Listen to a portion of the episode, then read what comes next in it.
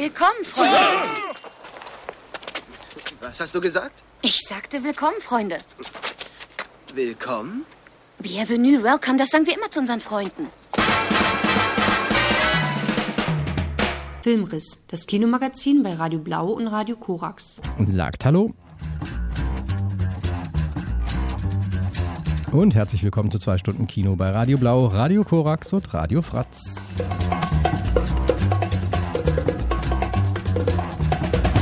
Think it's time to blow this scene. Get everybody in the stuff together. Okay, three, two, one, let's jam.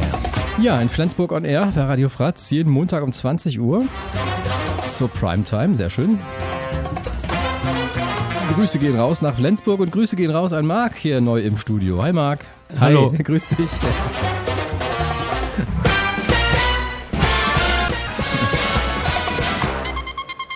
So, Lars hier an den Reglern. Jasmin wird uns gleich noch beehren und Robert und Flo im Skype. Und die Juliane hören wir heute auch mal wieder. Wir müssen diese Pressekonferenz abkürzen, meine Herrschaften. Die Presse ist glücklich, sich überhaupt mit Ihnen unterhalten zu dürfen. Zunächst Mr. Merrick von der Gotham City Times. Uns ist zu Ohren gekommen, Batman, dass eine große Hochseejacht auf der Fahrt hierher einfach verschwunden ist. Aber Unsinn, wie kann eine Yacht einfach verschwinden? Sie meinen, es stimmt nicht? Sehr richtig, das ist meine Meinung, Mr. Merrick. Mr. Stanley vom Globe. Diese Yacht gehört, soviel ich weiß, dem berühmten Big Ben-Konzern. Jawohl. Und ist nicht der Generaldirektor des Konzerns Commodore Schmidlab? Befindet sich nicht eine fantastische neue Erfindung des Big Ben-Forschungsinstituts auf der Yacht? Bitte, Mr. Stanley, keine Fragen mehr über dieses Schiff. Was ist mit dem explodierten Hai? Zweifellos hat das äh, gefräßige Tier in seiner Gier eine Treibmine verschlungen. Diese Antwort dürfte Sie zufriedenstellen, Mr. Merrick.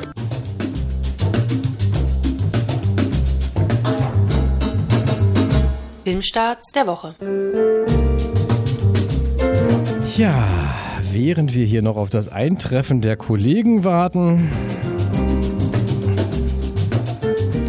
schauen wir doch schon mal, was hier so in den Filmstarts der Woche los ist. In dieser Woche ähm, eine durchaus gemischte ist das.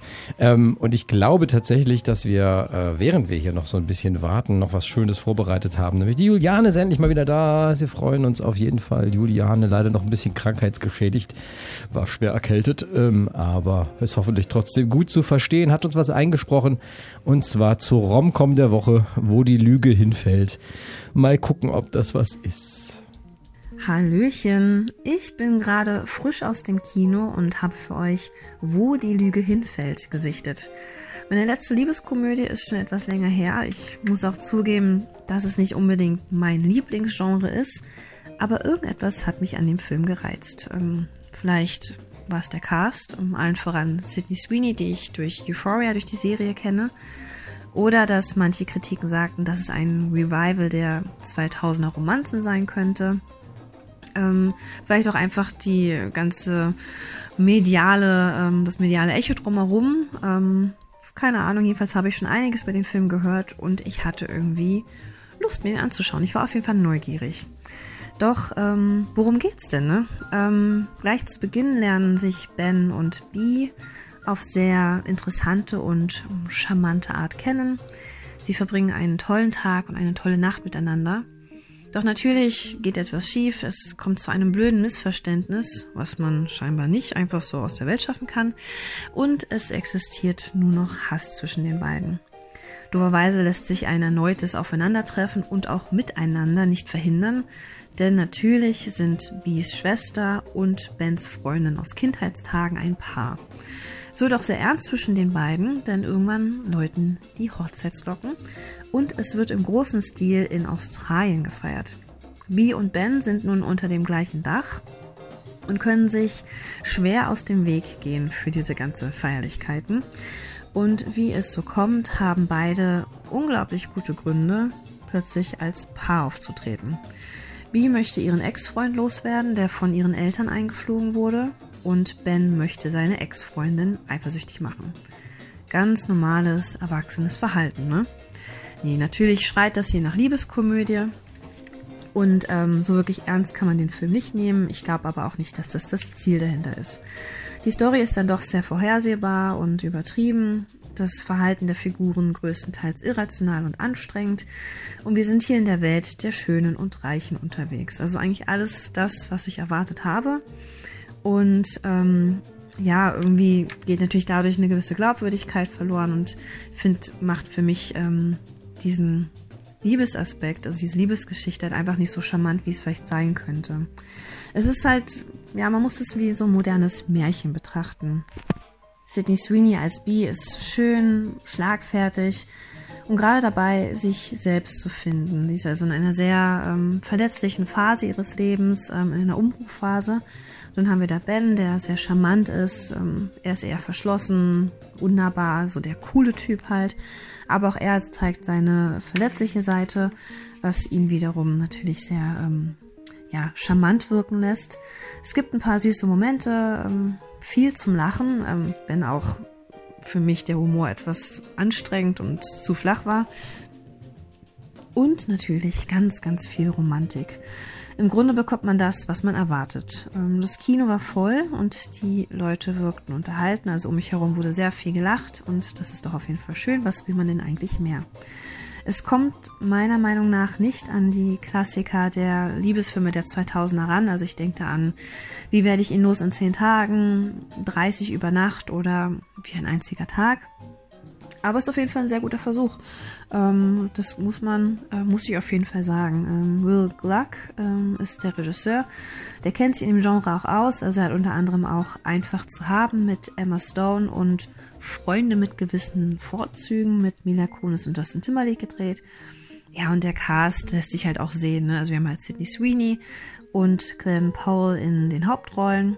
Und ähm, ja, springen noch ein paar bekannte äh, Gesichter rum auf jeden Fall mit Brian Brown, Rachel Griffiths oder Dermo äh, Mulroney. Ich hoffe, ich spreche die Namen einigermaßen richtig aus. Ähm, auf jeden Fall sind ein paar Gesichter dabei, die man schon mal gesehen hat. Und ähm, ja, ansonsten, wer einfach schöne Menschen an schönen Kulissen ähm, und ein bisschen was zum Schmachten möchte, wird mit Wo die Liebe hinfällt auf jeden Fall nichts verkehrt machen. Deswegen, ich wünsche euch viel Spaß im Kino. Ja, ich würde, glaube ich, lieber einen schönen Film schauen. Aber ein schöner Film mit schönen Menschen, wieso auch nicht. Äh, vielleicht ist es ja für den einen oder anderen sehenswert, wo die Liebe hinfällt. Äh, auf jeden Fall in sämtliche Multiplex-Kinos ab dieser Woche. Denn da ist der Film zu sehen.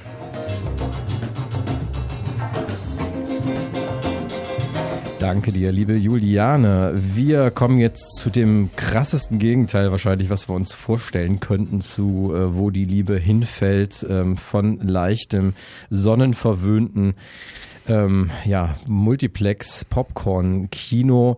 Kommen wir also jetzt zu äh, hartem Arthouse. Ähm, soweit der Wechsel hier an dieser Stelle.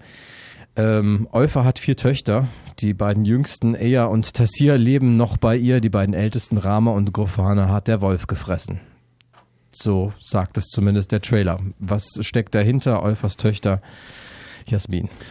Ja, als ich mich gestern noch spontan entschieden habe, den Film zu sehen, wusste ich nicht, ob es um Olfa oder Olaf geht so richtig, sondern bin halt wirklich kalt da reingegangen und äh, der Film hat mich auf jeden Fall auf eine Weise emotional berührt, die ich vorher nicht äh, erwartet hätte. Das ist sicherlich auch ob der Härte der Themen. Ähm, ja, also da, dadurch begründet liegt, aber auch durch äh, ja die Form, wie es präsentiert wird. Das ist ein Dokumentarfilm, der allerdings sehr, sehr offen mit seinem eigenen, ja, mit seiner eigenen Produktion ist. Sozusagen, es ist ein, eigentlich ein Film über das Machen dieses Films auf, auf so einer Art Metaebene und es geht eben um äh, Olfa, eine äh, tunesische Mutter und ihre Töchter, von denen zwei sich äh, dem Daesh, also dem islamischen Staat, äh, dem sogenannten, angeschlossen haben.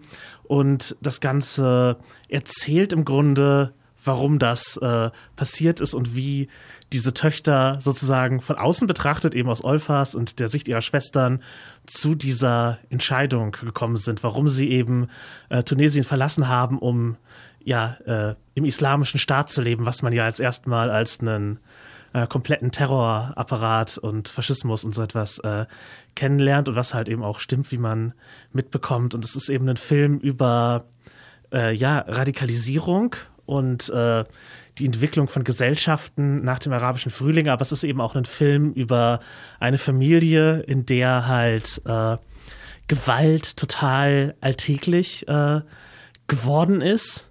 Und während des Ganzen hat man sowohl die Empathie für Olfa und warum sie ist, wie sie ist, aber auch gleichzeitig die Empathie, warum ihre Töchter äh, es als Freiheit empfunden haben, sich extrem Islam anzuschließen und in ein anderes Land zu ziehen, wo äh, Scharia-Gesetze gelten, warum sie sozusagen das als einen, einen Schritt der Befreiung äh, für sich wahrnehmen könnten, weil eben diese ganze Familiensystematik so gewaltsam ist und äh, Triggerwarnung halt wirklich für fast alles, was einen äh, an Themen äh, belasten kann. Ähm, der Film ist halt in der Konstruktion sehr interessant, weil es ist äh, im Grunde ja eine Mischung aus so Spielszenen und äh, Dokumentar, aber in einem, weil das wird wie eine Familienaufstellung gestaltet, nur eben als Filmprojekt, ähm, dass eben Szenen aus der Vergangenheit gespielt werden, wobei Olfa zum Teil, manchmal auch ersetzt durch eine berühmte Schauspielerin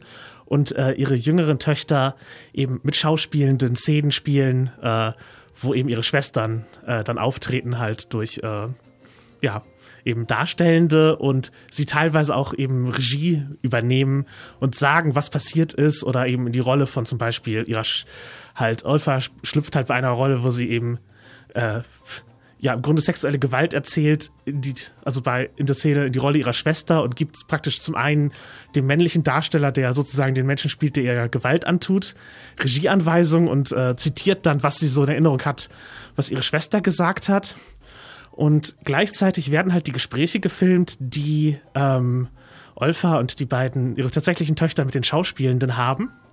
Und dadurch kommt es zu einer Einordnung, weil eben die Schauspielenden das als so eine Technik aufbauen. Wir müssen halt auch verstehen, wie ihr gefühlt habt in dem Moment und deswegen hinterfragen wir das die ganze Zeit, was ihr, was ihr denkt und fühlt. Und so entstehen halt auf eine Art Interviewsituationen, die eben aber eigentlich dem sozusagen in der Metaebene dort in dem Moment dem Zweck dienen, die Darstellung, die Szene besser zu machen.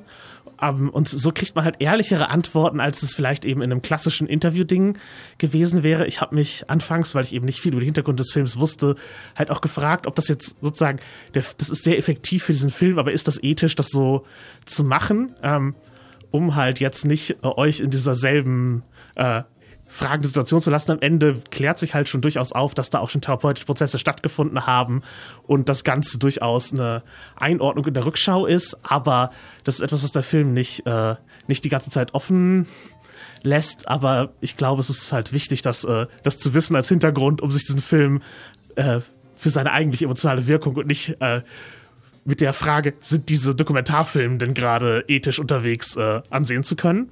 Deswegen dieser Spoiler, den ihr hoffentlich verzeiht. Und äh, ja, eine Empfehlung, diesen Film anzusehen, wenn man sich eben mit diesem Thema von äh, Gewalt in Familien und Radikalisierung halt wirklich in nächster Nähe beschäftigen kann, dann ist es halt ein Film, wo man am Ende versteht, wie äh, Gewalt in Familien entsteht. Äh, es zeigt Wege, wie man es wieder auflösen kann in neuen Generationen aber es ändert im Grunde auch mit Kindern in Gefangenschaft und äh, ja, Empathie dafür, wie äh, faschistische Systeme äh, als, ja, als Ausbruch aus familiärer Gewalt äh, erscheinen können. Und äh, was die sicherlich halt eben auch äh, absichtlich auf eine ja, so Rekrutierungsweise nutzen für sich. Und ja, erschütternder Film für mich. Also ich weiß nicht, ob ich ihn nochmal gucken kann oder würde. Von der Bildgewalt und wie interessant er gefilmt ist, würde es das auf jeden Fall hergeben, aber es ist halt derartig intensiv, dass ich eben sozusagen, ich musste ähm, über den Film schlafen, um zu sehen, ob ich ihn heute besprechen möchte. Und äh, ja, ist äh, auf jeden Fall einer, der mir sicherlich äh, prägend in Erinnerung bleiben wird, äh, was diese Thematik angeht. Mhm. Der Film von äh, Ben Hania, der ähm, hier oder von Kauter Benania, der 2020 mit der Mann, der seine Haut verkaufte, schon einen sehr ähm, interessanten Film auf jeden Fall auch über den äh, ja, über den Kunstbetrieb vorgelegt hatte und damit für den Oscar nominiert war. Der hatte seine Premiere beim Filmfestival in Cannes und gewann dort den L'Oeil d'Or, den Preis für den besten Dokumentarfilm. Olfers Töchter ab jetzt zu sehen. Danke dir.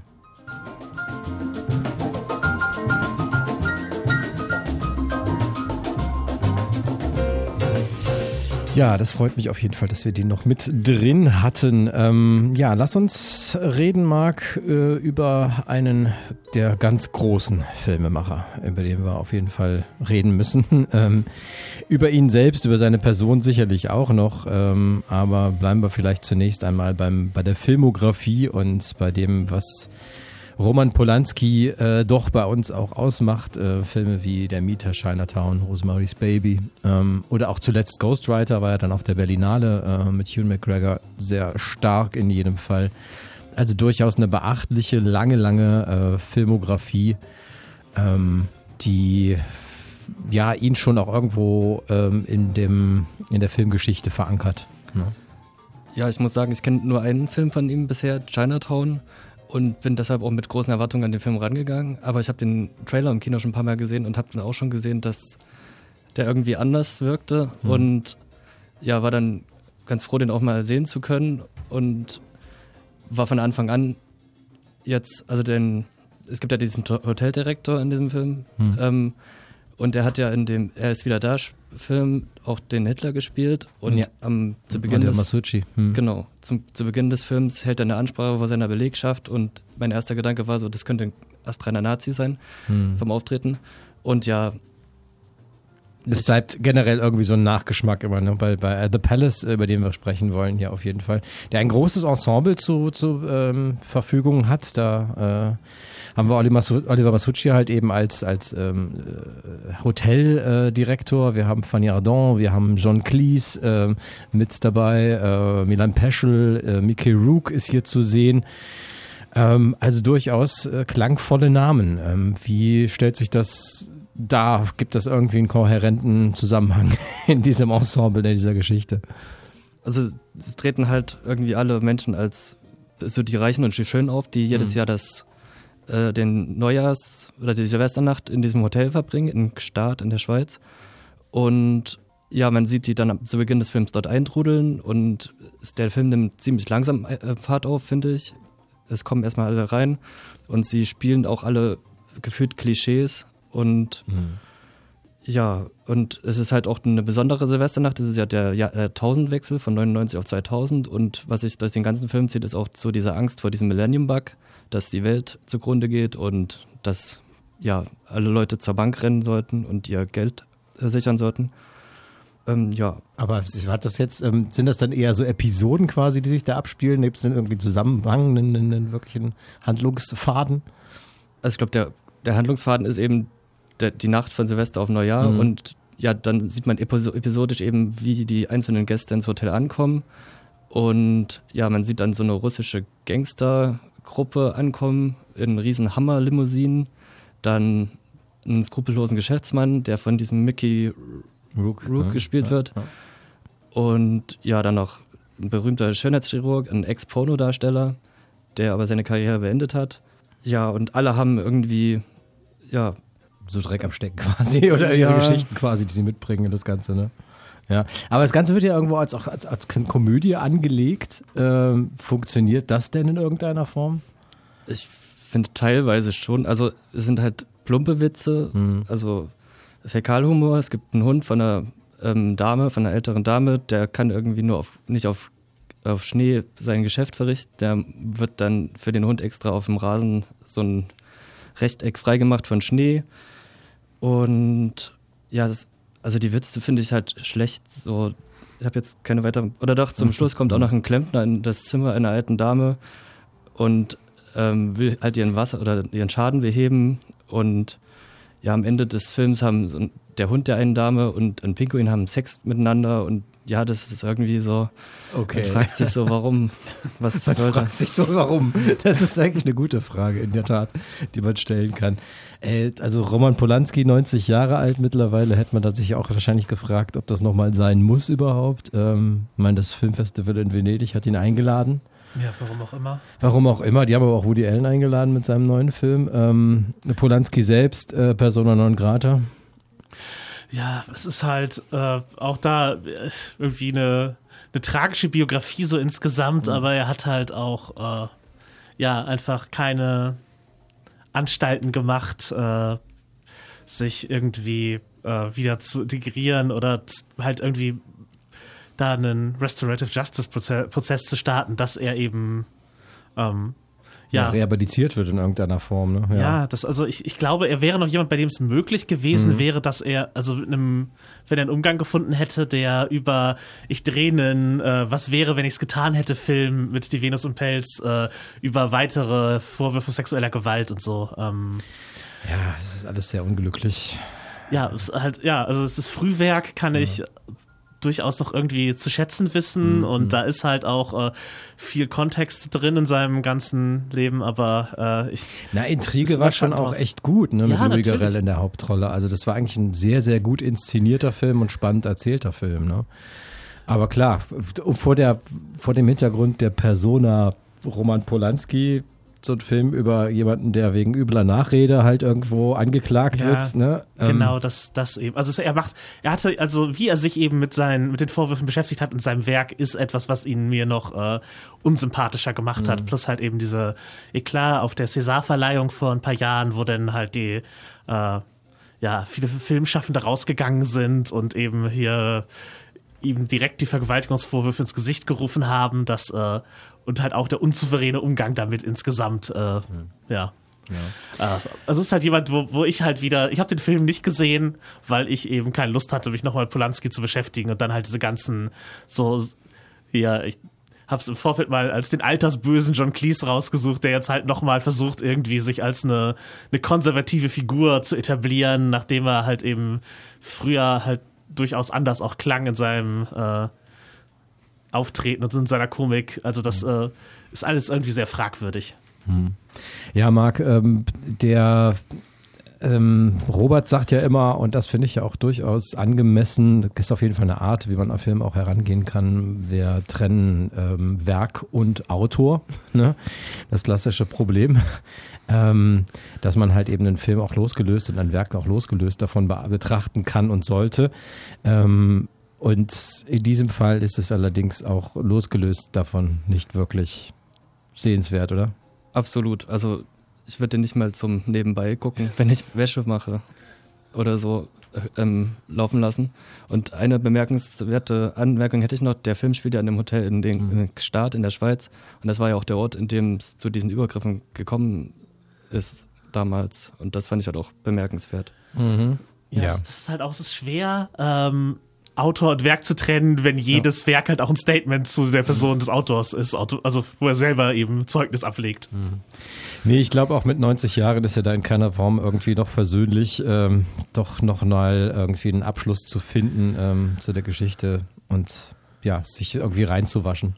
Ich hätte eine gute Szene oder eine gute Sache in dem Film fand ich irgendwie, es gab ja diesen es gab so eine, Fernseh so eine Abdankungsrede von Boris Jelzin mhm. 99 am Silvestertag und die Ansprache von Putin, die Regierungsantrittsrede und in der er verspricht, eben für Meinungsfreiheit und für Menschenrechte und Medienfreiheit einzustehen. Das war irgendwie das, der einzige Das ist die Pointe so, wo ja, ich dachte, die funktioniert so, hat. Ja, mhm.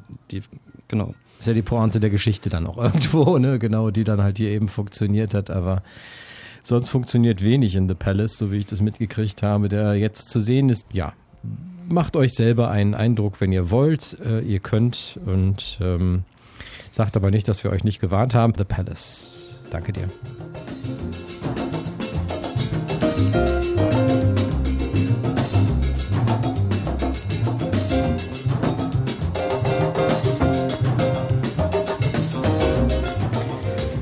So, ähm, wie ich das sehe, können wir also jetzt quasi auch dann etwas ungewöhnlicherweise auf den Filmstart der Woche einbiegen und dafür machen wir ein bisschen Musik aus dem Soundtrack. Filmstart der Woche. Ja, Musik von Jerskin Fendrix. Sehr ungewöhnlich, sehr weird aber unglaublich passend zum Film, über den wir jetzt sprechen wollen. Und das ist nicht weniger als unser Filmstart der Woche. Wir begrüßen in der Leitung den Robert und den Flo. Hallo euch. Hallo. Hallo Robert. Du bist noch nicht zu hören? Nee, du bist noch nicht zu hören. Du musst dein Mikrofon noch in irgendeiner Form ans Laufen bringen. Du, wir hören dich nicht. Ja, genau. Wir versuchen es dann gleich nochmal, aber Flo ist doch zumindest schon mal da und zu hören, das ist doch schon mal schön. Wir wollen reden über, ja, Poor Things, der Film, über den gerade alle reden, glaube ich, spätestens seit den Golden Globes, ähm, denn da war er ja doch auch sehr äh, zahlreich vertreten in den Nominierungen, hat am Ende zwei gewonnen. Zum Hallo. einen den besten Film, hallo Robert, jetzt hören wir dich. Zum einen den äh, besten Film in dem Bereich äh, Musical and Comedy. Und zum anderen natürlich die großartige, grandiose Darstellung von äh, Emma Stone hier in der Hauptrolle. Emma Stone ähm, ja schon vielfach zu sehen gewesen, also zweifach, um genau zu sein, äh, nämlich in The Favorite und auch in dem Kurzfilm, den er 22 gemacht hat, in den Filmen von Yorgos Lantimos. Und Yorgos Lantimos wiederum ein griechischer Filmemacher, der äh, ja schon sehr viel Aufsehen gesorgt hatte, so Anfang der Nullerjahre mit äh, den Filmen Alpen und Dogtooth, die beide schon ziemlicher Schlag in die äh, untere Magenregion waren, auf jeden Fall ähm, ziemlich heftig, aber gefeiert äh, von der Kritik. Ähm, ob, ob ihrer Radikalität in jedem Fall auch, äh, das, das äh, Erzählte darzustellen und ihrer doch sehr eigene, Art, eigene willigen Art auch zu erzählen und äh, dann mit seinen englischsprachigen Filmen nicht weniger ähm, eigenwillig erzählt hat. The Lobster, The Favorite, äh, The Killing of a Sacred Deer, ähm, alles grandios gute Filme und interessante Filme in jedem Fall auch, ähm, sehr eigenwillige Filme. Und mit Poor Things hat er jetzt so ein Stück weit sein Opus Maximum mehr. äh, Opus Magnum halt irgendwo jetzt hier vorgelegt. Also es ist einfach Wahnsinn, wie überbordend und ähm, äh, wild und frei er halt irgendwie hier losfabuliert, oder? Jasmin? Äh, Ja, auf jeden Fall. Das äh, würde ich sagen, maximalistisches Kino. Also wirklich äh, äh, alles äh, viel davon. Ähm, ich würde es Genre als Cozy Horror irgendwo einordnen. Also sozusagen, es ist ein Film, der sich mit Gruselmotiven ähm, beschäftigt, die aufgreift. Das ist halt eine im weiteren Sinne eine Frankenstein-Geschichte. Ähm, Emma Stones Figur, Bella Baxter, ist im Grunde ein, ein Frankenstein oder Frankensteins Braut. Also sie äh, ja, ist ein künstlich geschaffenes äh, Wesen, eine wiederbelebte Leiche mit dem Geist eines äh, kleinen Kindes, die dann eben ihre Entwicklung äh, durchmacht in der ganzen äh, Geschichte. Und dabei kommen eben Horrormotive vor. William Defoe spielt ihren Erschaffer, Gott, also in diesem Fall kurz für Godwin äh, Baxter, ein äh, ja, Wissenschaftler, Mediziner, äh, der selbst ja am Körper in, entstellt ist, Narben und eben von der Bildsprache, vom Motiv an äh, klassische Frankenstein-Darstellungen im Sinne Boris Karloffs äh, erinnert. Und äh, ja, der ist eben ihr Erschaffer und äh, zwischenzeitlich kommen halt irgendwelche Chimärenwesen äh, vor und äh, sie reist aber durch die Welt und erlebt im Wesentlichen viele positive Dinge, äh, bildet sich äh, als Mensch und äh, ja, lernt neue Ideen kennen, um am Ende auch zu einem Abschluss zu kommen, der zu einem, zu einer funktionierenden, äh, wenn auch äh, ungewöhnlichen Familienkonstellation äh, äh, im Hause Frankenstein sozusagen führt. Und ähm, das ist eine ungewöhnliche Art, das zu erzählen. Deswegen würde ich es halt in den relativ neuen Genrebegriff Cozy Horror einordnen, weil es halt eben ein Film ist, der das Ganze nicht tut, um zu erschrecken, sondern eben auch um diese Geschichte in halt eine, ja, schaurige, aber äh, vertraute Bildsprache einzuordnen, wobei eben dabei auch Dinge gezeigt werden, die man sonst äh, seit wahrscheinlich vielen Jahrzehnten nicht gesehen hat. Das sind so, ja, retrofuturistische äh, Sets, äh, Technologien, die man da sieht, was mich irgendwie auch an, ja, äh, 20er Jahre Kino erinnert hat, expressionistische äh, Gemälde, äh, Filme, Bilder. Und das äh, ist auf jeden Fall ein interessanter Ansatz. Ist äh, also im Gegensatz zu vielen Frankenstein-Motivbildern, so es ist halt kein High Gothic und auch nicht Backlot Gothic, also nicht äh, die, dieser Rückgriff auf die Universal-Filme, sondern eben ein eigenes äh, Ding, das äh, ja auf jeden Fall spannend anzusehen war. Ja, total eigenwillig in jedem Fall. Ähm, basierend auf dem Roman von Alistair Gray. Ähm, ich habe auch gelesen, dass äh, Yorgos Lantimos also auch lange Spaziergänge durch Glasgow mit ihm gemacht hat, ne, um den dann halt auch davon zu überzeugen, dass er dieses Buch adaptieren darf, tatsächlich auch, wo schon viele dran gescheitert sind.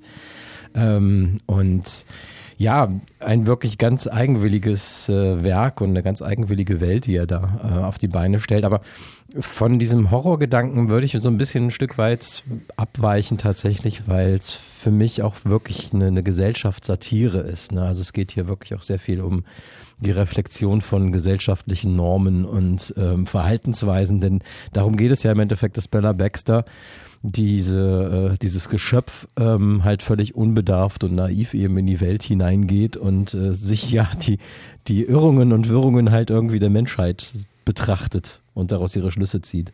Ja, auf jeden Fall. Es geht halt um äh, ja, Sexualität und äh, auch ja einfach das Erkunden von gesellschaftlichen Normen. Ich möchte aber jetzt auch nicht zu viel vorgreifen, wenn Flo sich gerade meldet. Ah, hi, Flo.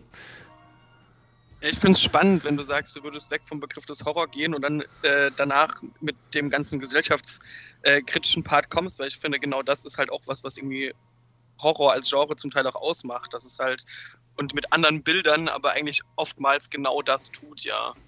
Also hier finde ich sogar vielleicht ein bisschen offensichtlicher als an anderen Stellen oder sowas.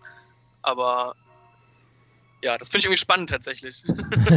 ja, ich wollte natürlich auch, ne, wie du das äh, dir schon vorgestellt hast, äh, sicherlich äh, ein wenig weg vom Horrorbegriff, um äh, die ja. Hörer und Hörerinnen, die mit dem äh, Genre des Horror nicht ganz so viel anfangen können, halt nicht auch abzuschrecken.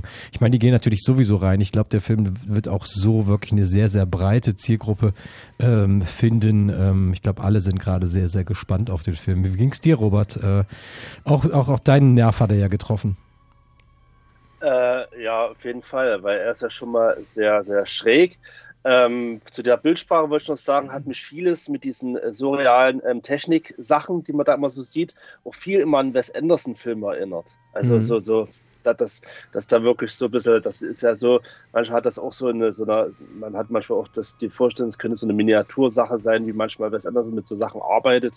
Und äh, ja, die Bildsprache ist so ein bisschen ähnlich und alles sehr, ja, und es ist, theoretisch, ähm, wollen wir so sagen, äh, zeitlich scheinbar in der Vergangenheit, aber eigentlich hat es gar keine Zeitangabe. Es ist ja gar nicht unsere Welt wirklich. Aber ich finde es eben krass, man, dass das eben alles so, man nimmt das eben alles so hin, das ist alles so gemacht, dass man es äh, komplett aufnehmen kann und dass man weiß, was gemeint ist. Ne? Also man kann in die Welt, sie wird gar nicht äh, kurz vorgestellt. Es wird einfach fängt an damit, dass es alles schräg ist, auch dass der Godwin eben Experimente macht mit Tieren, die man da mal sieht, die sehr schräg sind. Und da, das ist alles so schräg, dass man gar nicht in Frage stellt, was man da sieht. Dann, äh, weil für, in, für den Zuschauer ist dann eigentlich klar, äh, das ist in die Regeln hier soweit alles möglich. Ne? Und ich finde auch schön, äh, äh haben schon Godwin William Defoe angesprochen, der sieht sehr entstellt aus, hat auch so Maschinerien, die er an sich anschließt. Und es wird Stück für Stück auch mal aufgedröselt, was ihm so passiert ist, auch sehr schön. Also es wird nicht von vornherein irgendwas gesagt, es wird immer Stück für Stück. Genau, und äh, Bildsprache wollte ich auch nochmal sagen, äh, haben wir wieder manchmal diese Fischaugen-Optik, die er bei The Favorite eingeführt hat, mhm. die, ich, die ich bei The Favorite ziemlich störend fand weil, aber hier, weil es so, so real ist und so schräg, finde ich diese Optik hier wirklich passend. Also hier stört mich, hat mich das gar nicht so, also das war alles wirklich passend, weil eben alles schräg und so real ist. Da hat das wirklich gepasst. Mhm, ja. ja. auf der Bildebene auf jeden Fall. Ne? Bei The Favorite war es ja eigentlich auch schon schräg und surreal, nur halt eben in der ja, Handlungsebene. Es war aber, ne? aber eine echte ja. Person, die gelebt hat. Ja. Ne? Es war historisch und hier ist es wirklich Fantasy. Ja. ja, also es ist Fan, äh, ja, Fantasy, also mehr Fantasy als ja, der Horrorbegriff verstehe ich auch, aber es ist auch es ist oder ja sehr schlecht einordnbar. Ich glaube, dadurch haben vielleicht viele Leute Zugang zu dem Film, mhm. weil der einfach viele Ebenen hat. Der, der, hat einfach nicht ein Genre. Das ist einfach nicht so. Der, der, der bedient äh, viele und, und holt bestimmt viele irgendwo anders ab. Ja, ja, ganz genau. Also ich bin auch eben eher dagegen, halt irgendwie hier äh, Schubladen aufzumachen und dann halt irgendwas da rein zu quetschen, was gerade halt irgendwie so überbordend und so, so fantasiefabulierend ist, wie das äh, Kino von Jorgos Lantimos und das, was er halt eben hier draus gemacht hat. Und ähm, da kommen wir vielleicht mal auch zu den Schauspielern und Schauspielerinnen. Also einfach ein unglaublich fantastisches Ensemble von Schauspielern und Schauspielerinnen hat hier, die ähm, alles geben tatsächlich. Also die, die auch vollkommen aufgehen halt eben in dieser, äh, in dieser Welt. Ja, also alle sind äh, in Topform, halt äh, Willem Dafoe natürlich, der halt trotz der Maske halt auch diese Figur mit sehr viel Emotionalität äh, spielt und äh, ein, ja, sozusagen, das, das, er lässt einen äh, durch Bellas Augen über das Aussehen hinwegsehen und das ist, äh, was, was gut funktioniert und ähm, dann natürlich Emma Stone, die halt super körperlich arbeitet, von Sexszenen zu kindlichem Rumgestolper, äh, zu eben, äh, ja, depressiven Herumliegen, ihre Körpersprache drückt immer aus, äh, was diese Figur gerade fühlt und äh, ja, auch wie die auf, auf einer motorischen Entwicklung äh, sich befindet. Also ihre Körpersprache ist etwas, was die Entwicklung des Charakters ähm, miterzählt und das ist natürlich eine Präzision in der Bewegung, die halt in jeder Szene drin sein muss, die äh, ja wirklich fantastisch äh, gelingt. Ähm, Mark Ruffalo spielt halt so einen heiratsschwindlerigen Duncan Wedderburn. Genau, so ein, ja, so, so ein Typen, der halt eben,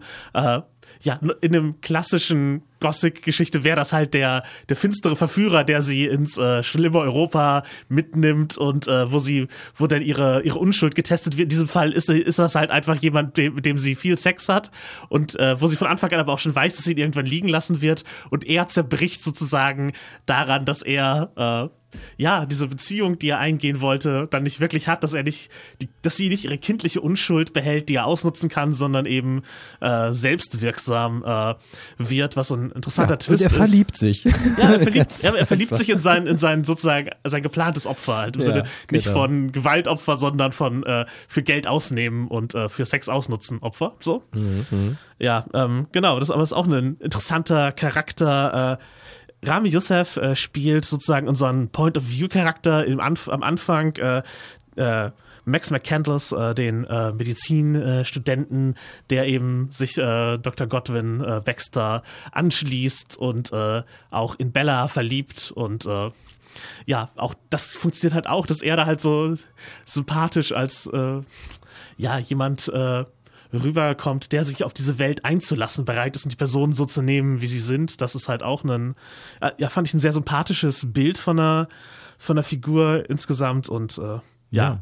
Und es ist ein großes Ensemble eben aus Männern, ähm, angeführt von der Frau von Emma Stone und äh, sie, ähm, ja, es ist ja wirklich einfach eine, eine, eine Selbstermächtigungsgeschichte auch, eine, eine Emanzipierungsgeschichte natürlich natürlich auch irgendwo, ähm, aber ja, die Männer sehen auch alle ziemlich schlecht aus hier irgendwie, so, wenn man sich das so betrachtet. Also es ist. Findest du? Ja, also am Ende, ich meine, wir haben natürlich äh, mit Willem Dafoe ähm, als, als äh, Professor da, ähm, Dr. Goodwin Baxter hier natürlich auch eine Figur, die alles sehr rational betrachtet und äh, eben aus dem wissenschaftlichen aus der wissenschaftlichen Perspektive. Aber gerade äh, Max und Duncan, die verfallen ihr ja eigentlich und sind am Ende irgendwo doch die Gehörnten. Nee. Max ist doch am Ende, hat doch das gute Ende. Ja, gut. Nee, also es ist, Mhm. also ich fand's, ähm, also jetzt, also ich, ich würde dem Männerbild widersprechen. Ja, es gibt halt äh, einige Männer, die halt äh, als gewaltsame, schlechte Leute dargestellt werden Mhm. oder halt eben als ein Opfer der Umstände und, und Trottel äh, halt äh, bedanken. Es gibt dann halt noch einen, äh, ja, einen sehr gewalttätigen Kolonialoffizier, der da, also im britischen Imperium, der nochmal auftritt. Der ist natürlich eine, ein ganz scheußliches, ähm, äh, ganz scheußliche Figur so von der, äh, vom Sympathie-Level und aber äh, ich fand halt sowohl Godwins Ansatz an, äh, an Vaterschaft, dass er eben halt nicht, also er hat für sich den Anspruch, äh, total rational ranzugehen, aber gleichzeitig sind es halt die Emotionen und die Verbundenheit und eben auch der Versuch, Bella einen was Moralisches und eine Kindheit mitzugeben, auch wenn sie eben halt äh, ein gesch geschafftes Geschöpf im Körper einer Frau ist. Sie liest ja halt Kinderbücher und sowas vor, die dann halt, äh, als sie darum bittet, auf Reisen zu gehen, zitiert werden, woraufhin sie dann eben auch gehen gelassen wird. Also der, das ist ein Charakter, den ich äh, sehr sympathisch fand und jemand, der Generationentrauma zu überwinden bereit ist. Und äh, Max eben als jemand, der tatsächlich Bella so annimmt, wie sie ist und am Ende eben für die polyamore Beziehung bereit ist. Er ist halt nicht der Gehörnte, sondern er ist Teil eines äh, größeren Found Family und Liebeskonstrukts, was aber für ihn und für Bella zu funktionieren scheint. So habe ich es gelesen. Also ich fand das sehr positive Männerbilder im Gegensatz zu vielen anderen Filmen. Ja, aber die, die, die Kontrolle oder die, die, die die Zügel in der Hand halt quasi, hält quasi hier eigentlich Bella. Also Ja, ja. immer mehr und zunehmend halt auf jeden Fall. Ähm, ja, Flo, was hast dich, was hat dich begeistert an, an, an Poor Things? Ich glaube tatsächlich schlichtweg begeistert hat mich erstmal nur die Optik und beim Rest bin ich tatsächlich immer noch am drüber nachdenken, was ich davon halte. Mhm. Weil ich tatsächlich auch ein paar Sachen habe, ha, ich, ich habe Angst, zu viel zu verraten oder sowas, aber diese ganze Sache, an welchen Stellen sich Menschen in Bella ver verlieben ähm, und ob sie sich halt zum Teil wohl in ihr Äußeres natürlich verlieben, weil sie halt die ganze Zeit ein Äußeres von einer erwachsenen Frau hat, aber gerade äh, hier Mark Ruffalos Figur verliebt sich ja auch in sie zu einem Zeitpunkt, wo sie geistig definitiv noch keine erwachsene Person ist, irgendwie ansatzweise selbstständig. Das fand, also ich, irgendwann im, Fi im Film hat er für mich einen Bruch gemacht, wo ich so aufgeatmet habe und alle, sehr viel davor fand ich teilweise unfassbar, hat bei mir einen unfassbaren Ekel ausgelöst, manchmal, was da passiert ist. Ähm, eben dieser, Absicht. ja, das kann schon sein. Da bin ich mir halt eben unsicher, ähm, weil ich halt eben auch immer noch nicht hundertprozentig genau weiß, was ich von allem halten soll. So, weil ich wirklich immer noch drüber nachdenke, obwohl es jetzt echt schon ein bisschen her ist, dass ich den Film gesehen habe, weil es halt echt vieles gibt, wo ich so dachte, so, war, das habe ich jetzt nicht unbedingt gebraucht. Das fand ich gerade ein bisschen drüber. Ähm, kann natürlich auch sein, dass Absicht ist. Ähm, was ich jetzt noch so sonst so mitbekommen habe, weil ich natürlich dann auch versucht habe, von anderen Leuten so ein bisschen aufzusaugen, ne, wa- was, was alles so da ist. Was, was ich zum Teil auch sehe, ist, dass es vielleicht doch manches, viele Sachen sehr viel Male Gaze haben und es halt irgendwie gesagt wird, es ist hier Emanzipation, aber hier sind sehr viele Männer, die diese Geschichte dieser Frau erzählen, im Grunde. Und das sehe ich, da, da bin ich auch ein bisschen, da, ich- da denke ich auch ein bisschen drüber nach tatsächlich die ganze Zeit und bin noch zu keinem richtigen Schluss gekommen. Mhm. Ja, es also, ist ja, natürlich. Alles sehr ambivalent auf jeden Fall. Es ist natürlich auch fordernd, ne? Also der Film ist 141 Minuten, damit nicht wirklich kurz und der ist überbordend halt wirklich mit seinen Ideen und äh, dem, was er da auf die Leinwand und auch auf die Zuschauer wirft, ähm, Robert. Äh, aber da taucht man irgendwie gerne ein. Du hast ja auch schon erwähnt, dass die, dass die Welt halt einfach auch das ist, was es trägt, ne? Also ich bin auf jeden Fall, habe ich die Zeit nicht wirklich gemerkt. Ne? Also man ist dann einfach drin und man weiß ja nicht, wo die Reise hingeht. Hm. Also ich da, also man denkt immer vielleicht, ah, das wird vielleicht geht's dahin oder so und dann dreht sich das und dann macht sie auf einmal andere Sachen oder dann Leute im Regen stehen gelassen oder einfach irgendwas gemacht oder einfach was. Äh, und das ist ja gerade, äh, was so funktioniert, dass einfach äh, sie irgendwas macht, was man nicht erwartet, was eben meist oder gegen irgendeine Konvention geht. Ähm, und das äh, ja, macht das, das die Geschichte so frisch, äh, so halt, wenn ja nichts den Konventionen entgeht. Also wenn er einfach irgendwie, und das ist auch so, wenn man den nochmal guckt, es ist einfach ein Film, der ja, der schräg ist und auch in der Erzählweise und einfach, was die Figur macht. Und trotzdem passend ges gesellschaftskritisch wieder auf äh, Gesellschaften anzuwenden, auch wenn es nicht unsere Gesellschaft ist. Aber auch in dieser Gesellschaft, wo wir uns dort befinden, ist es ja so, dass dort auch Leute gewisse Sachen schräg finden, tatsächlich. Ne? Äh, weil die auch so eine gewisse Regel hat, also so eine, ja, so eine, die haben so ein gewisses Sehen wie High Class und so, die gute Gesellschaft und solche Sachen. Und es gibt natürlich hier Sachen, die hier, ja, es ist, ja, ist es ein Märchen? Ist es so eine Art Märchen, kann man das so nennen? Ja, weil Märchen äh, sind ja auch eine Reflexion oftmals von, von Gesellschaft und gesellschaftlichen Normen. Hm?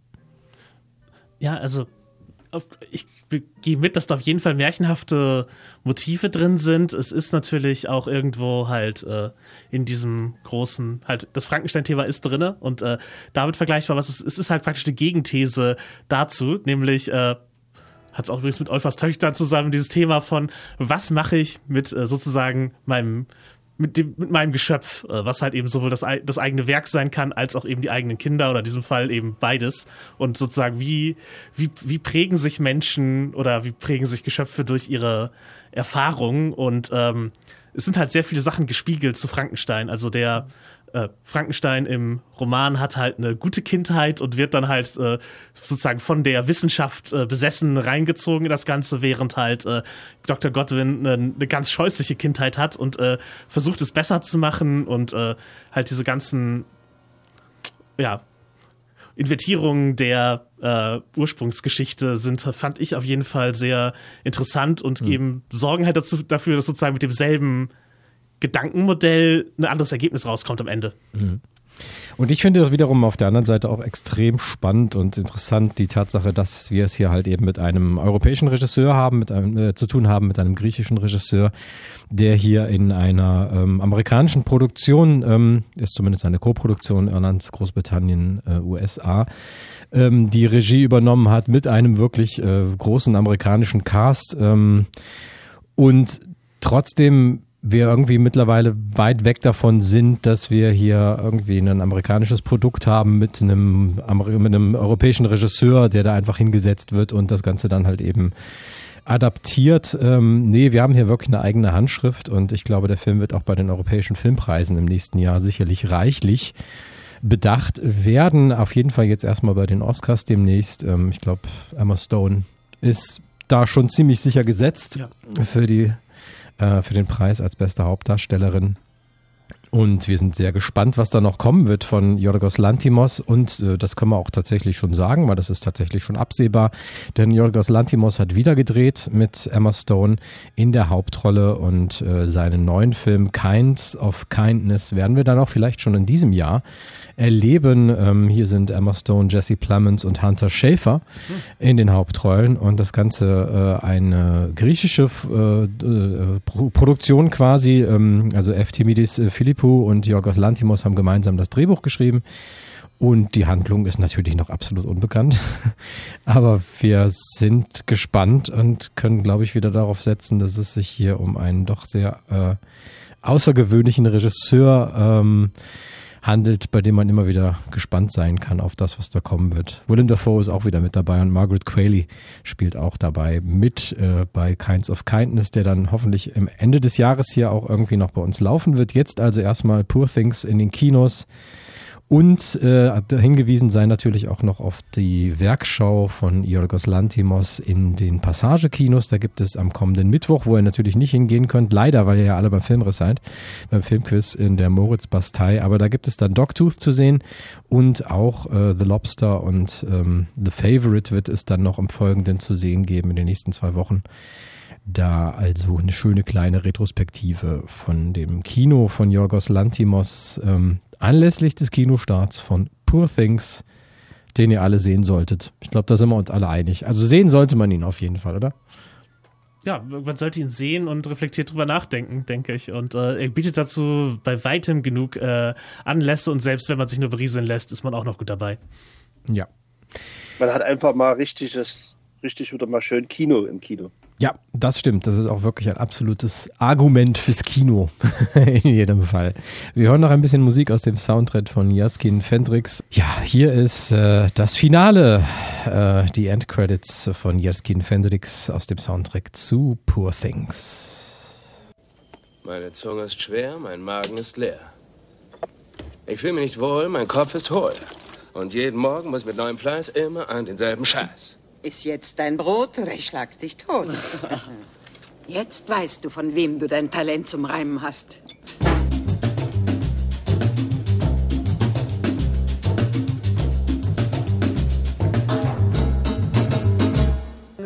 Filmstarts der Woche.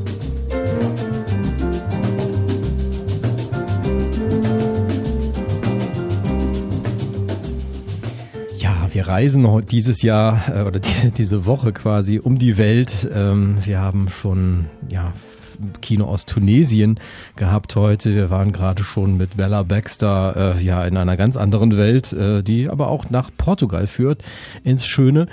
Und äh, wir waren auch schon in einem Hotel in den Alpen. Ähm, und jetzt geht es in den Iran äh, und zwar von einem Filmemacher, der in Berlin wohnhaft ist, Behrus. Ja, jetzt habe ich es doch verhauen. Der hier sein Regiedebüt vorlegt. Ähm, in sowohl der Form des Drehbuchs als auch der Regie. Äh, und du hast ihn dir angeschaut, Marc, leere Netze. Worum geht's? Genau. Ich bin froh, dass ich den Namen jetzt nicht einmal sagen muss. ähm, ich habe ihn gesehen zur Cinesneak in den Passagekinos. Ähm, in Original mit Untertiteln. Die Originalsprache ist Farsi. Mit englischen Untertiteln war der.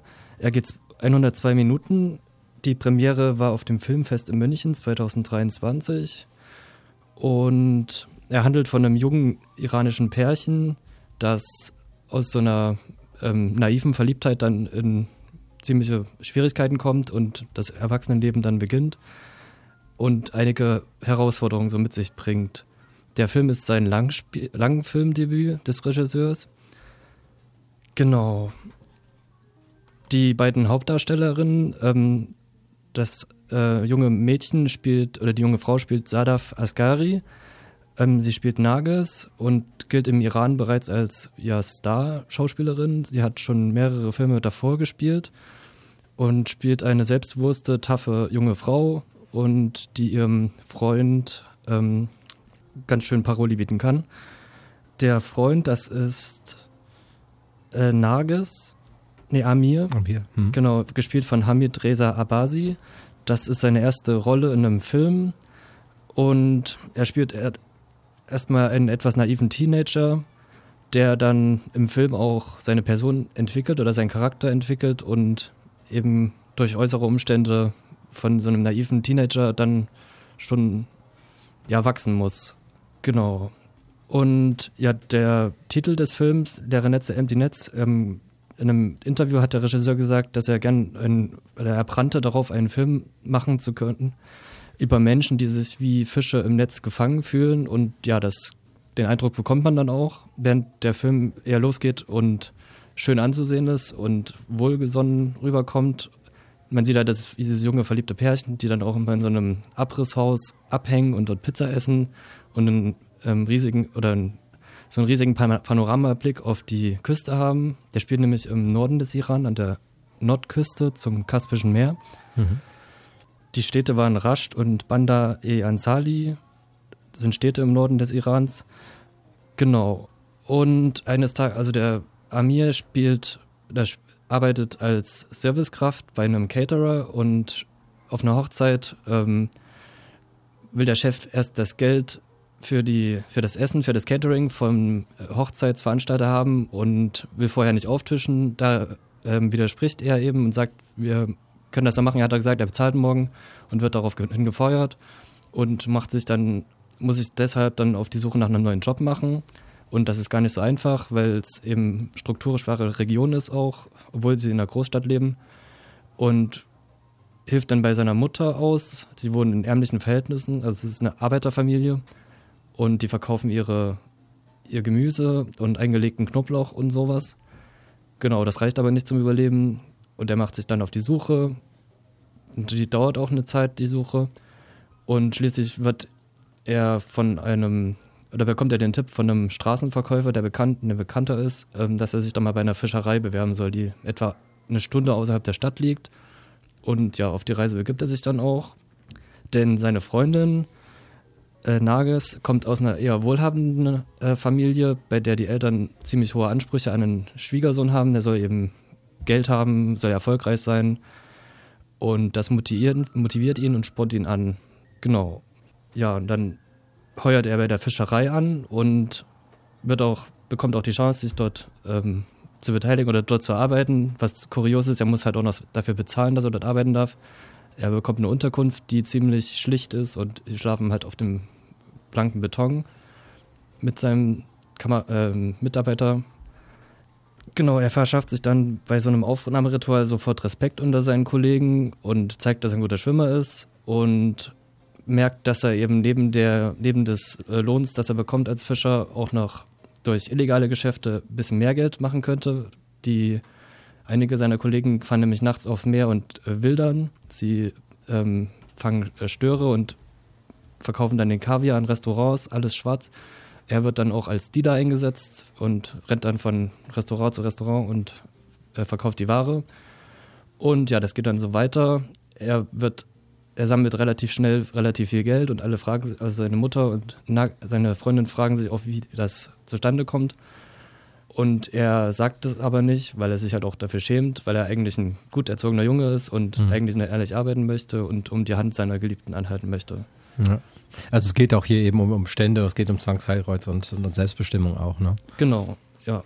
Und die Tochter wehrt sich auch dagegen bei ihrem Vater, aber meint dann irgendwann so, sie kann sich auch nicht länger dagegen stellen, weil eines Tages kommt dann auf die Familie, eine wohlhabende Familie und stellt ihren Sohn vor und da sind die Eltern der Freunde natürlich gleich wohlgesonnener, Hm. weil der hat Geld und ist, steht im Leben erfolgreich und genau. Wie würdest du sagen, äh, geht der Film mit den Themen um? Ähm, ja, ist es äh, also überzeugend und äh, befriedigend quasi, äh, wie er die Themen behandelt, ähm, wie er diese Liebesgeschichte erzählt? Also zunächst fand ich es super, den Film zu sehen und war nicht, nicht überrascht oder so, aber ich fand es gut, dass er eben so Missstände anspricht, gerade diese Sache mit dieser Verheiratung, dass eben gegen den Willen der Töchter oder der Frauen heute immer noch solche Sachen passieren im Iran. Und es ist ja eh ein gebeutetes Land und man sieht auch, wie die Demokratiebewegung dort gerade versucht wird zu unterdrücken. Und es gab ja jetzt auch in den letzten zwei, drei Tagen wieder äh, Raketenangriffe mit Pakistan und Iran. Und ja, dass dieses Land eben strukturell ziemlich am Ende ist, wird ja auch ge- stark gezeigt. Ich finde, diese Themen werden super gut angesprochen. Dann auch eben die Problematiken oder diese, dieses Arbeiten unter schlechten Bedingungen. Und ja, es kommt dann auch noch so ein bisschen Korruption mit ins Spiel. Der Polizei dort vor Ort und der Chef der Fischerei ähm, führt ja auch illegale Geschäfte. Also die Wilderer fangen, machen das für ihn. Und ja, irgendwann gibt es eine Razzia der Polizei, bei der sich dann auch ein Arbeiter traut, äh, zu sagen, hier, wir machen jetzt einen Aufstand oder wir entweder du schützt uns jetzt und ähm, oder wir lassen halt die Arbeit sein so. Hm. Aber im Endeffekt, ja, gegen Ende des Films habe ich dann das Gefühl, dass es oft oder dass jetzt die äh, Situation von Amir und Nages so dargestellt werden, als wären das halt so individuelle Probleme, die sie Mhm. halt Mhm. Irgendwie von selbst dann lösen müssen oder so dieses, also bei mir kam gegen Ende des Films dann das Gefühl rüber, so es ist halt so, es ist halt eine Scheißwelt, aber wir können halt dagegen eh nichts machen. Mhm. Und da hätte ich mir gewünscht, dass es ein bisschen utopischer wird und vielleicht nochmal aufzeigt, so hey, es liegt nicht an dir oder Mhm. es ist halt nicht nur das Mindset, sondern es sind halt strukturelle Probleme, die halt behoben werden müssten oder angegangen werden müssten. Mhm. Trotzdem mit Sicherheit wahrscheinlich ein Film, der ähm, im Iran nicht zu sehen sein wird, weil er sich doch ziemlich kritisch auseinandersetzt. Ne? Genau, es gibt auch noch einen Freund, also der ähm, Amir freundet sich, während er in der Fischerei arbeitet, mit seinem Zimmernachbarn an. Und als sie dann ein bisschen besseres Verhältnis haben, ähm, gesteht der Zimmernachbar dann, dass er eigentlich kein Fischer ist, sondern ein Journalist, der eben von der Polizei verfolgt wird. Und vom Chef der Fischerei versprochen bekommen hat, gegen eine Zahlung eines Betrags, ich weiß nicht genau, wie viel das ist, eben nach Europa geschleust zu werden. Und er merkt aber, dass es halt, dass er verarscht wurde von dem Chef und dass er halt jetzt seine Anzahlung schon getan hat, aber es passiert halt nichts. Genau. Und das wird dann auch noch spannend mit Amir zusammen. Ja, und eben dieses Thema wird dann eben auch angesprochen, dass Mhm. Kritische Journalisten oder junge Menschen, die sich eben kritisch mit diesem Staat auseinandersetzen, kein leichtes Leben dort haben und eben die Flucht nach Europa die einzige Möglichkeit ist, irgendwie dort rauszukommen. Mhm. Also würdest du sagen, alles in allem ähm, sehenswert? Auf jeden Fall. Also Ja. man, man spürt die Stimmung des Films auch gleich durch die Farben. Also es ist ein Mhm. eher entsättigter Film. Und es sind auch einige Fischerszenen dabei. Und in einem Interview des Regisseurs sagte auch, dass einige der Fischerszenen ähm, wirklich beim Fischen aufgenommen wurden, auch um Authentizität ähm, Mhm. zu gewährleisten. Und ja, es ist eine raue See, es ist grau, kalt und das merkt man auch. Hm. Und auch schon eine mitreißende Liebesgeschichte zwischen den beiden dann auch. Genau. Ja. Also, der, das Regiedebüt von Behrus Karamizade, Leere Netze, ist zu sehen ab dieser Woche in den Kinos. Äh, ja, vielen Dank dir.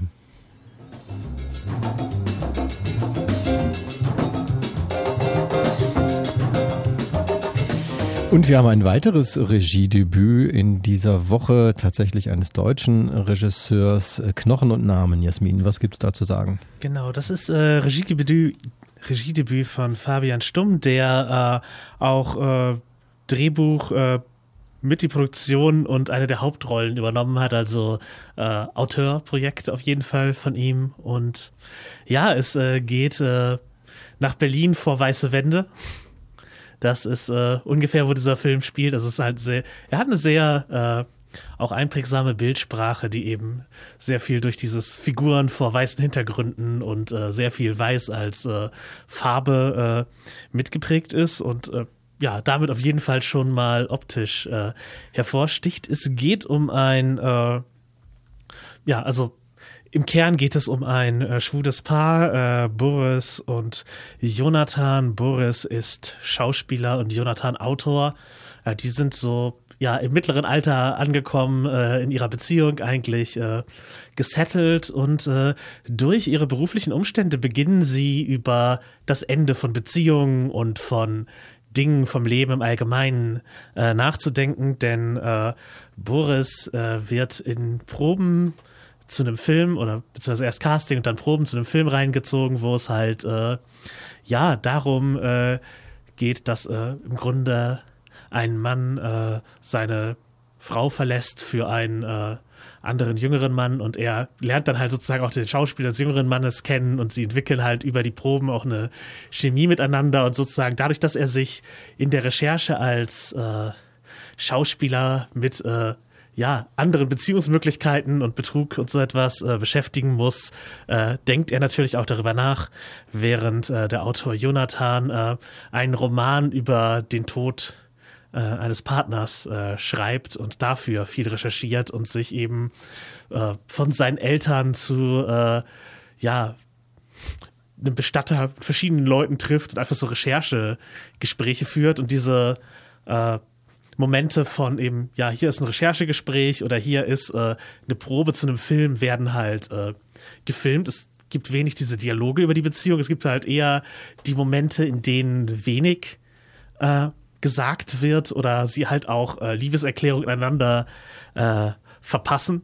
Und das Ganze hat halt äh, jetzt nicht diesen spektakulären Höhepunkt oder etwas, aber es ist halt eben äh, ein Film darüber, wie, wie eben äh, man doch über ja, das Ende von Dingen nachdenkt. Äh, als Nebenhandlung gibt es äh, die Schwester von Jonathan und deren Tochter. Und bei der Tochter beginnt halt die Pubertät und sie denkt halt über das Ende von Kindheit äh, nach. Und ja, das ist halt auch eine Handlung, die da parallel läuft, natürlich eben mit der von äh, Jonathan auch verknüpft ist, der sich äh, natürlich da um seine Nichte äh, auch äh, mitkümmert und dadurch weiteren Input äh, bekommt. Das Ganze eben viel in Gesprächen, Interviewsituationen, äh, Filmproben und dadurch eben auch ein Metanarrativ vom Film im Film, der allerdings halt noch nicht gedreht wird, sondern sich sozusagen vor unseren Augen entwickelt. In dem Fall halt auch mit einer äh, rein französischsprachigen Regisseurin. Das heißt, es gibt halt auch immer wieder diese Sprachenebene, dass während der Szenen, äh, die am Filmset oder ja, in dem Workshop-Raum, den sie dafür haben, mit weißen Wänden natürlich, äh, ja, wo halt ähm, Französisch gesprochen wird und auch Sprachverwirrung äh, teilweise eine Rolle spielt, weil der äh, Tim-Darsteller äh, ähm, halt kein Französisch spricht oder halt so nur ganz rudimentär und da wird halt immer wieder übersetzt und man merkt in Untertiteln auch, dass da halt Nuancen verloren gehen und äh, das ist sicherlich auch Teil der, der ganzen Botschaft von eben äh, Kommunikation, die ähm, ja nicht äh, wirklich äh, ausreichend oder komplett ist, um Gefühle auszudrücken. Mhm. Und äh, es geht auch viel um ja so unausgesprochenes von eben der Angst, Partner zu verlieren oder die eigenen Eltern oder auch vom Ende der Kindheit. Und äh, das vermittelt der Film auf jeden Fall halt auch als ein Gefühl. Also es hat halt eben ja, es was Melancholisches natürlich. Es ist auch ein bisschen Komödie, vielleicht auch ein bisschen was, äh, ja, ähm, Parodistisches auf äh, den Schaffensprozess von kreativen Werken und äh, wie wichtig Leute sich dabei nehmen und eben äh, wie halt auch künstlerische Identität ähm, mit privater ähm, clashen kann und wie man halt auch seine Werke zum Teil ähm, wieder verlassen muss, um eine Beziehung zu führen oder um halt die, die Emotionen auch auf eine Weise zu verarbeiten, die andere Leute verstehen, wenn, wenn das Werk noch nicht fertig ist. Dass man halt eben, man kann halt nicht darauf schieben, guck dir am Ende den Film an, dann wirst du verstehen, liest am Ende das Buch, dann wirst du verstehen, sondern die Kommunikation dazwischen ist halt auch wichtig und äh, ja, also emotional nuancierter Film, äh, einprägsamer Stil. Für mich persönlich äh, war er schwer anzugucken. weil leider gibt es auch viele Sachen, die auf so eine Fremdscham-Ebene gehen. Gerade das kleine Kind macht halt, ähm, das macht halt Telefonstreiche oder wird halt so von einer Sozialarbeiterin befragt und hat dann die ganze Zeit so halt so ein stockendes Stammeln-Ding und äh, diese Telefonstreiche sind halt einfach komplette Fremdscham-Sachen, wo ich halt einfach, äh, also ich hatte einfach den Wunsch, nach vorne zu skippen oder aufzustehen und zu gehen. Ich habe nichts davon halt gemacht und mir das äh, halt weiter angeguckt, aber es ist halt ein, für mich hat das halt eine, eine Hürde überschritten, wo es für mich äh, einfach unangenehm war, den Film anzusehen und die Szenen, wo ich wo die Kinderdarstellerin da war, waren halt, waren halt jedes Mal, also auch, auch verlässlich für mich äh, Fremdscham-Momente, mit denen ich schwer umgehen konnte. Ich weiß nicht, ob das Absicht ist und dieser Fremdscham-Humor halt was ist, was da, was da sein soll. Sie wollen, dass sie halt immer sagen wollen, ja, das ist halt ein, sozusagen dieser Moment von Kindheit zu Jugend ist halt einer, der wo Peinlichkeit eine große Rolle spielt, da vermittelt er das gut. Das mag alles sein, aber es hat's für mich halt äh, sozusagen, es hat mein Sehvergnügen äh, geschmälert. Aber das ist halt auch eine Frage, wie hoch ist eure Toleranzschwelle dafür? Könnt ihr euch das äh, gut ansehen? Dann äh, uneingeschränkt äh, zu empfehlen, äh, als auf jeden Fall ein interessanter deutscher Film. Wie gesagt, spannende Bildsprache und äh, gute emotionale Figurenkonstellationen. Wenn ihr Fremdschirmhumor nicht mögt, dann äh, ist es vielleicht eben eine eingeschränkte Empfehlung. Hm. Also macht euch selber ein Bild. Der Film Knochen und Namen läuft ab sofort in den Kinos. Knochen und Namen. Danke dir.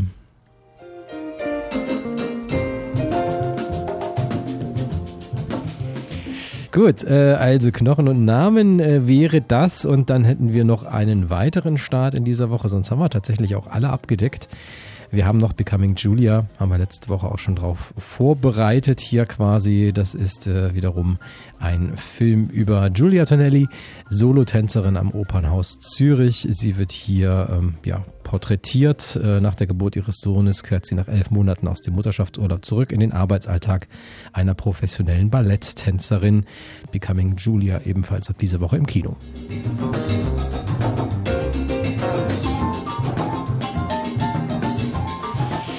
So, und bevor wir gleich in die Sofaecke abbiegen, ein bisschen Musik aus dem Soundtrack des nun folgenden Films. Hier ist Charles Aznavour mit Les Comédiens. Ich dachte, du liebst mich. Ramada, natürlich liebe ich dich. Du weißt, ich habe versucht, dich zu vergessen, aber was ich auch tue, dein Gesicht liegt mir immer auf der Zunge.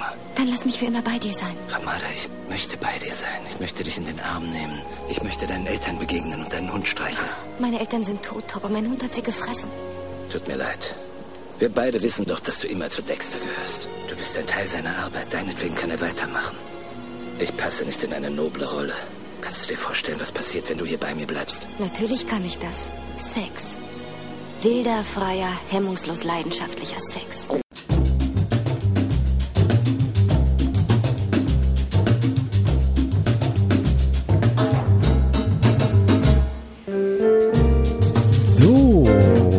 Seid immer noch bei Filmriss, dem Kinomagazin und äh, wir kommen hierzu. Die Filmriss-Sofa-Ecke. Genau, und da war ich doch ein wenig neugierig, muss ich sagen. Ähm, wobei man natürlich immer so ein bisschen einen Hit-and-Miss-Faktor hat bei Roger Avery.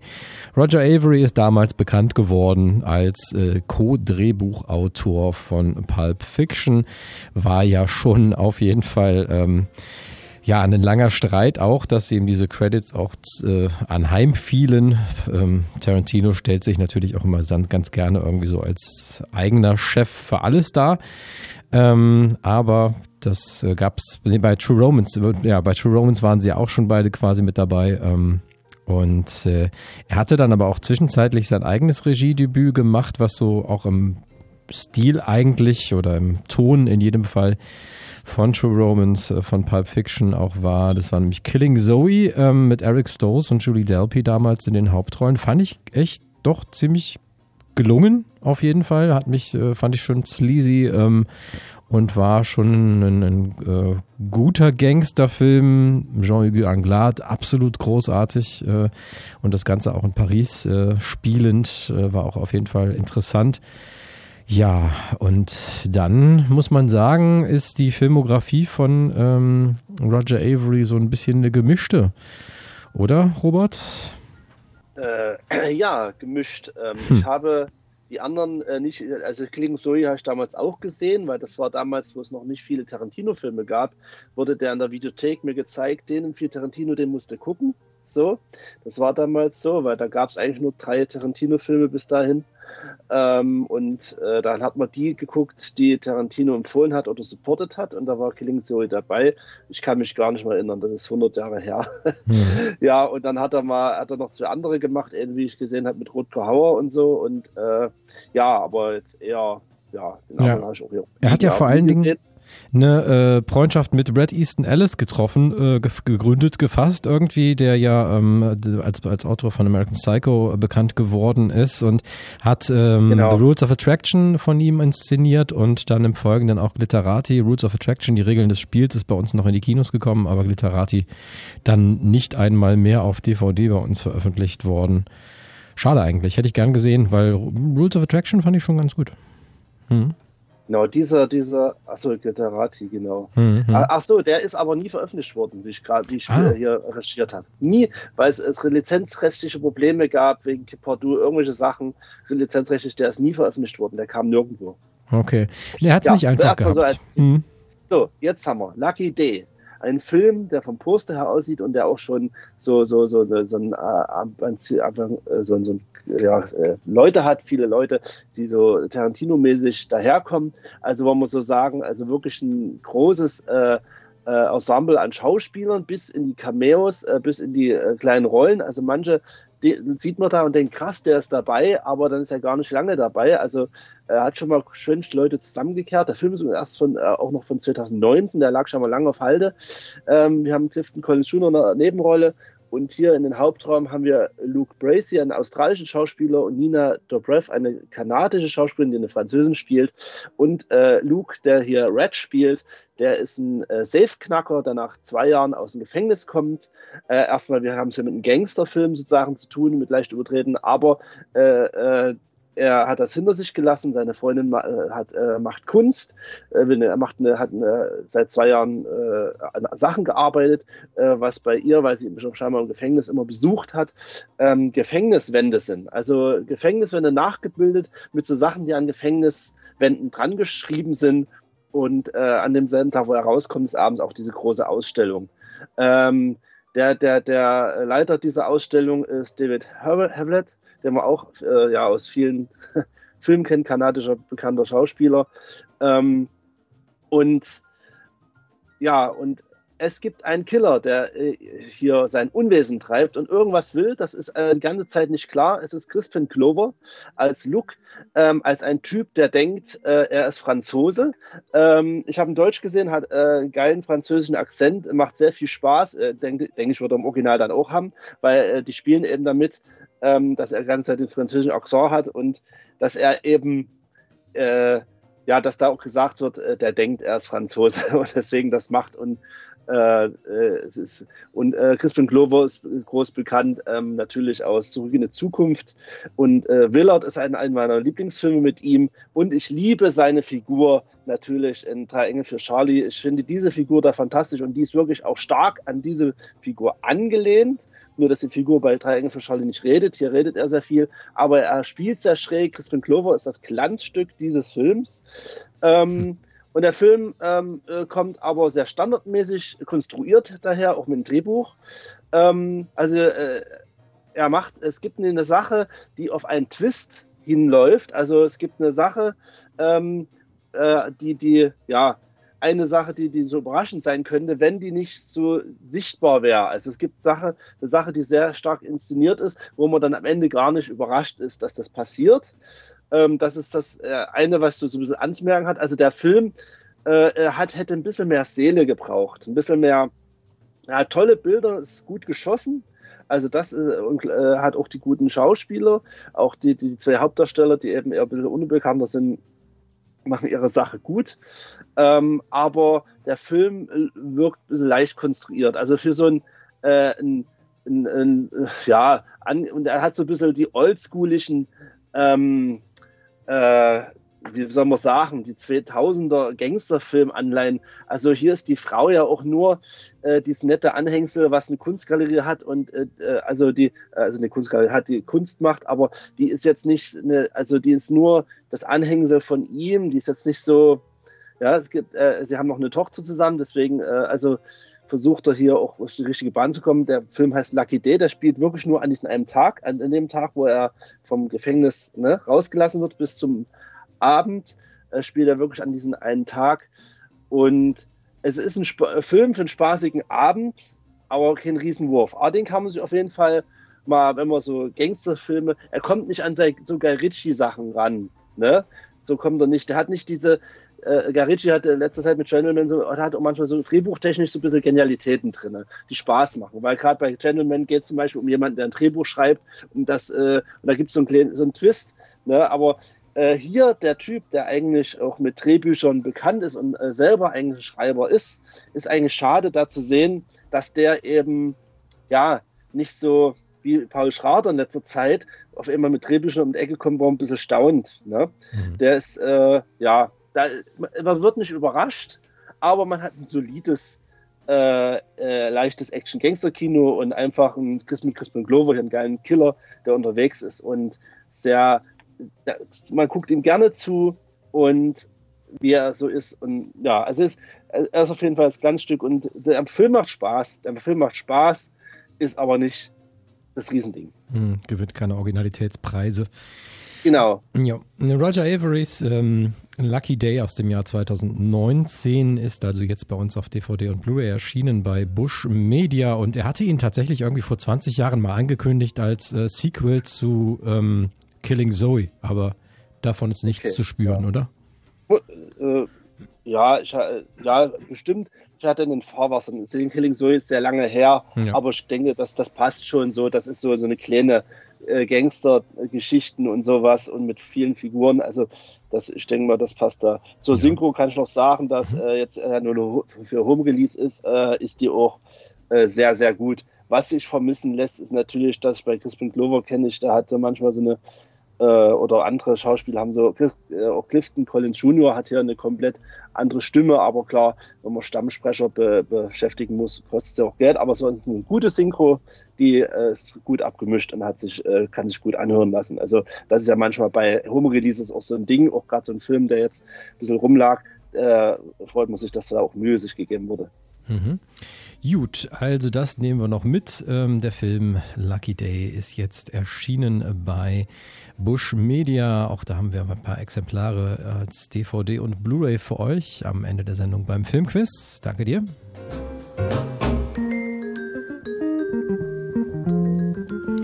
Film, der den Originaltitel Misanthrop hat, also Misanthrope, sehe ich hier gerade, ist ebenfalls auf DVD und Blu-ray erschienen, äh, hieß bei uns Catch the Killer von Damian Cifron mit äh, der wundervollen Shailene Woodley und dem fantastischen Ben Mendelssohn in den Hauptrollen. Ähm, ein äh, ja, Serienkiller-Thriller hier äh, mit Shailene Woodley als ermittelnde Polizistin, FBI-Agentin. Ähm, soll sehr spannend sein, auf jeden Fall. Haben wir es ganz gut weggekommen damals bei unserer Besprechung hier bei Filmriss. Ist jetzt erschienen auf DVD und Blu-ray Catch the Killer über Leonine und da haben wir ein paar Exemplare der Blu-ray für euch, ebenfalls beim Quiz.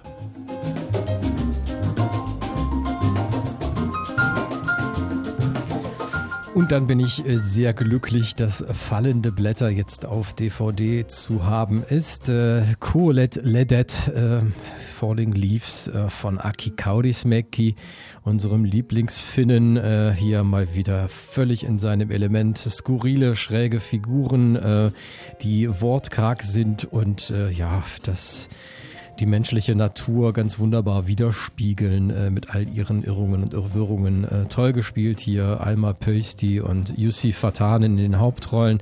Gab schon viele, viele, viele, viele Preise und das absolut zu Recht. Und äh, ja, sicherlich einer der schönsten Filme von Aki Kaurismäki jetzt über Pandora auch auf DVD zu haben. Und auch da gibt es ein paar Exemplare. Auch Blu-rays gibt es auch, sehe ich gerade. Genau.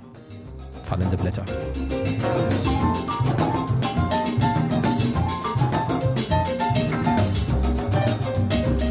Das alles und mehr gibt's zu gewinnen natürlich äh, beim Filmriss Filmquiz. Und dahin biegen wir jetzt ab. Damals haben nur die Seher gewusst, dass einmal eine Zeit kommen würde, so wie diese.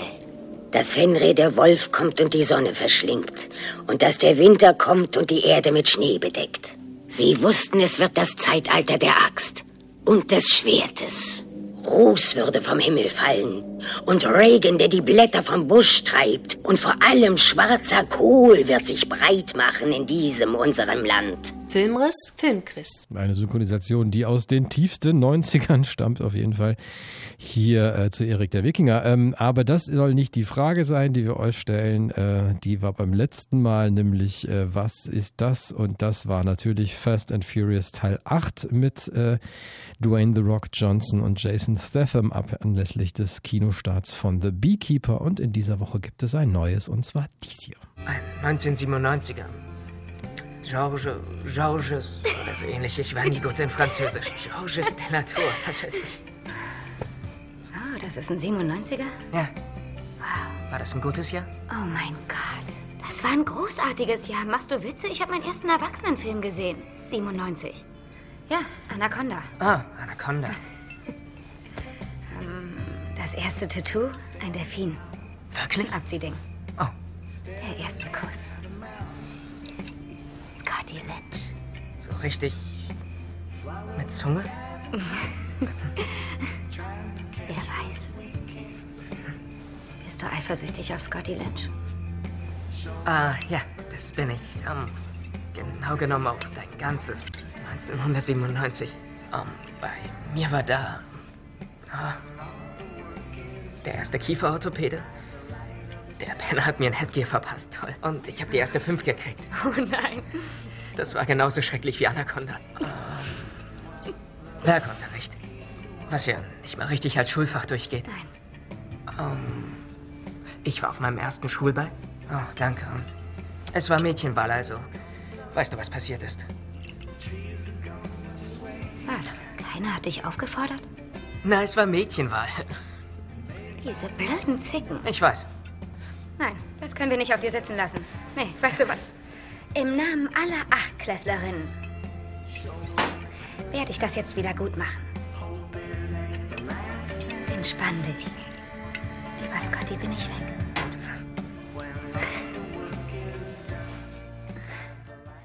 Schreiben an filmriss.popculture.de. Das soll reichen, wenn ihr wisst, was das war. Schickt uns eine Mail an, äh, an diese Adresse, die ihr da gerade gehört habt. Genau. Und zu gewinnen gibt es zu Poor Things in dieser Woche Totebags und T-Shirts. Und zu Wo die Lüge hinfällt, gibt es Freikarten zu gewinnen. Filmriss, das Kinomagazin bei Radio Blau und Radio Korax. Und damit biegen wir pünktlich auf die Zielgerade ab. Filmriss ist damit durch. Schaut euch Poor Things an. Kann man, glaube ich, so mitnehmen aus dieser Sendung. Definitiv eine große Empfehlung. Okay, three, two, one, it's jam. Ja, und was ihr sonst noch sehen solltet und nicht sehen solltet, das habt ihr, glaube ich, auch hier zur Genüge gehört. Äh, ja, vielen Dank an Marc. Äh, schönen Dank für dein Debüt. Ja, danke auch. Tschüss. Dich werden wir jetzt hoffentlich noch öfters hören hier. Lieben Dank auch an Jasmin. Danke. Sehr gerne. Und der Robert ist auch noch in der Leitung. Danke dir. Bis bald. Tschüss. Und Lars sagt auch Tschüss. Bis dann. Bleibt dran. Bye bye.